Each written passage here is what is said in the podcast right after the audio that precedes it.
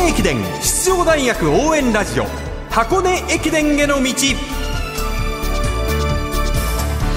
出雲全日本そして箱根。学生三大駅伝すべてを実況中継する文化放送ではこの箱根駅伝への道でクライマックスの箱根駅伝に向けて奮闘するチームを応援紹介してまいります。こんばんは文化放送斉藤和美です。そしてこんばんは。ナビゲーターの柏原隆二です。よろしくお願いいたします。よろしくお願いします。今日の特集は去年の出雲駅伝2位国学院大学です。昨シーズンの国学院は三大駅伝すべてで優勝候補に上がっていましたが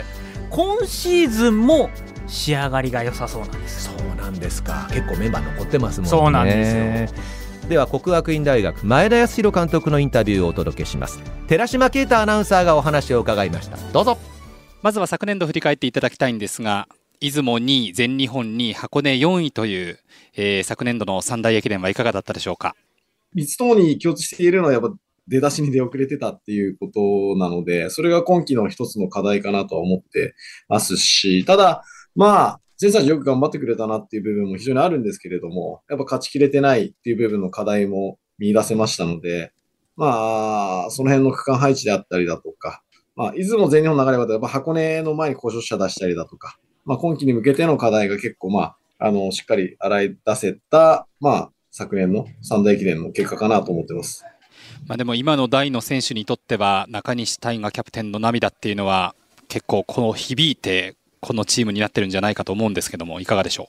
う？まあ一人一人の思いがこう学生スポーツっていうのは大事でもう4年生はどんなに調子よくても強くても出れませんので、まあそういう思いを今度は後輩が受け継いで、また伝統であったりだとか、そういうのを作っていくっていうところに、まあ私もまあ感動する時もありますけど、まあ、素晴らしいものがあると思いますので、まあ中西の思いも伊地知であったり、平林であったり、山本とかは感じながら今年やってくれてるんじゃないかなっていうのを見て感じますね。えー、このチームですけれども、伊地知キャプテン、そして副将には平林選手と山本選手3年生ということになりましたが、この幹部に関してはどういうふうに決まったんでしょう？そうですね。もう、伊地知に関しては、もう早い段階でキャプテンというのは話をしてました。で、やはり副キャプテンってなった時に、まあ同学年で、まあなかなかこの学年も非常に難しかった学年なので、うん、その下にやっぱ実力者の2人を置いて、あの2人の連携取れますし、あの非常にいいトライアングルができるかなということで3名をピックアップして、まあ競技力も高いので、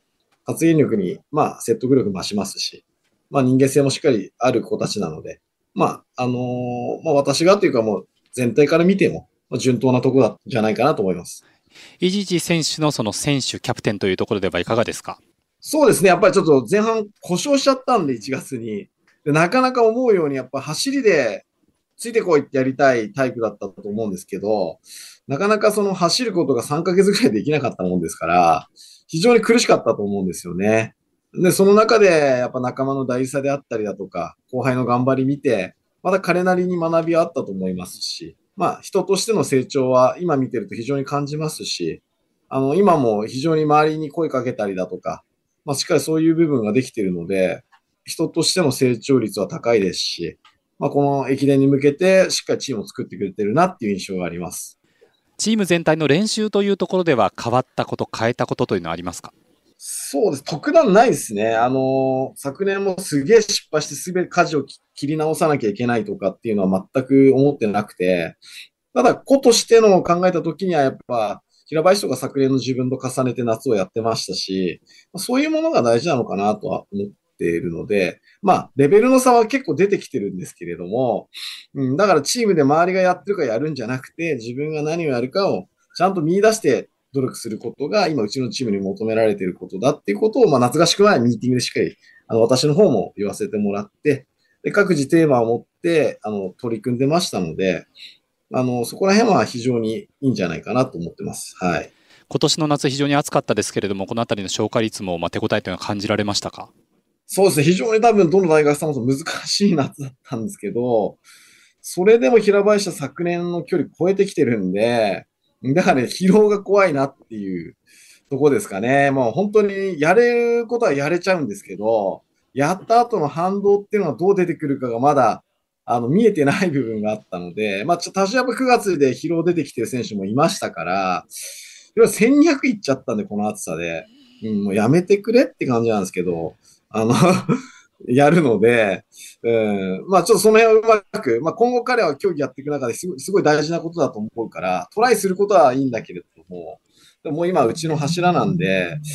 まあそこでね、調子が合わないとかっていう部分にならないでっていうか、まあやっぱでも今ぐーっと上がってきてるんで、まさすがだなって感じですかね。はい。出雲の10人のエントリーに関しては、え監督としては予想通り、想定通りにまで来ましたでしょうか？まあちょっとやっぱ使いたい子いたんですけど、他にも。うん、でもやっぱ夏、ちょっと思うようにできなかったり、なんか7月、8月に故障があったんで B チームの方に回ってる子もいたりとか、特に1年生で、まあ、何人かはもっと入れたかったんですけど、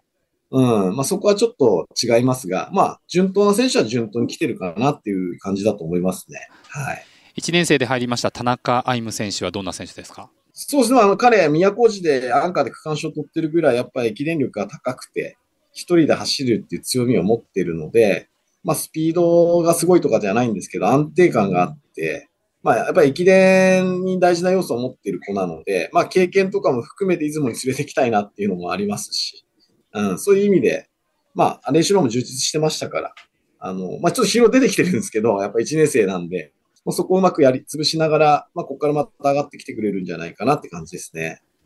今年度のチームにとってこの出雲駅伝はどういった目標を掲げての大会ということになるんでしょうか？そうですね。まあ、やはり初戦ではあるんですが、まあ、やはり勝ちに行く姿勢をみんな持ってると思います。ただ、それをなんかこう、プレッシャーに感じるのではなく、まあ、3番以内というところで、まあ、昨年2番ですから、まあ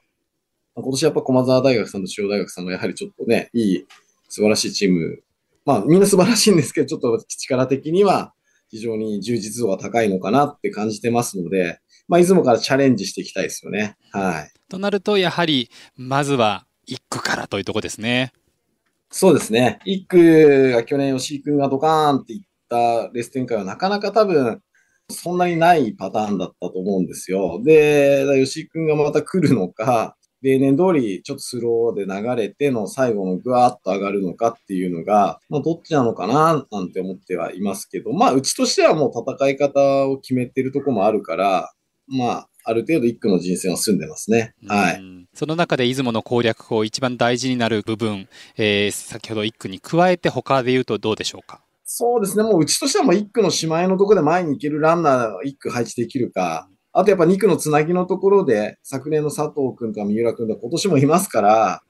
やっぱ2区のレベルは結構ハイレベルかなと思ってますので、そこで出負けしちゃうと3区のエース区間に負担かかるので、やっぱり前半の3区間のところでの位置が非常に大事になってくるかもしれないですね。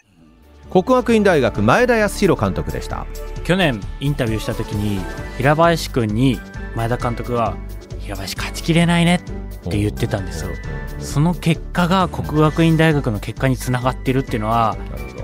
それほど平林くんの影響力はでかいです。ただそこを支えるための山本選手であったり伊地知選手っていうのもやっぱり活躍しないと出雲駅伝勝てませんしまた今回青木くん上原くん高山くん成長してる姿も見たいなと思いますしここにね今回かかずくんが外れているっていうのもねカズ順平選手はい気になるところです2が年生ですよねはい、2年生です。でまあ、そのあたりもですね、こう若手の力というか新戦力もこうどうやって融合していくのかっていうのも大事になってきます。2区誰置くんでしょうね。誰だ？贅沢を言うなら山本選手を置きたい。5.8キロの一番短い区間に？はい。去年1、2、3でだいぶ順位決まってたんです。確かになんで1区青木選手で2区山本選手3区平林君で逃げる。おお逃げ切れるかもね。箱根駅伝への道ナビゲーター柏原隆二さんでした。ありがとうございました。ありがとうございました。明日は2年連続で三冠を狙う駒澤大学の特集です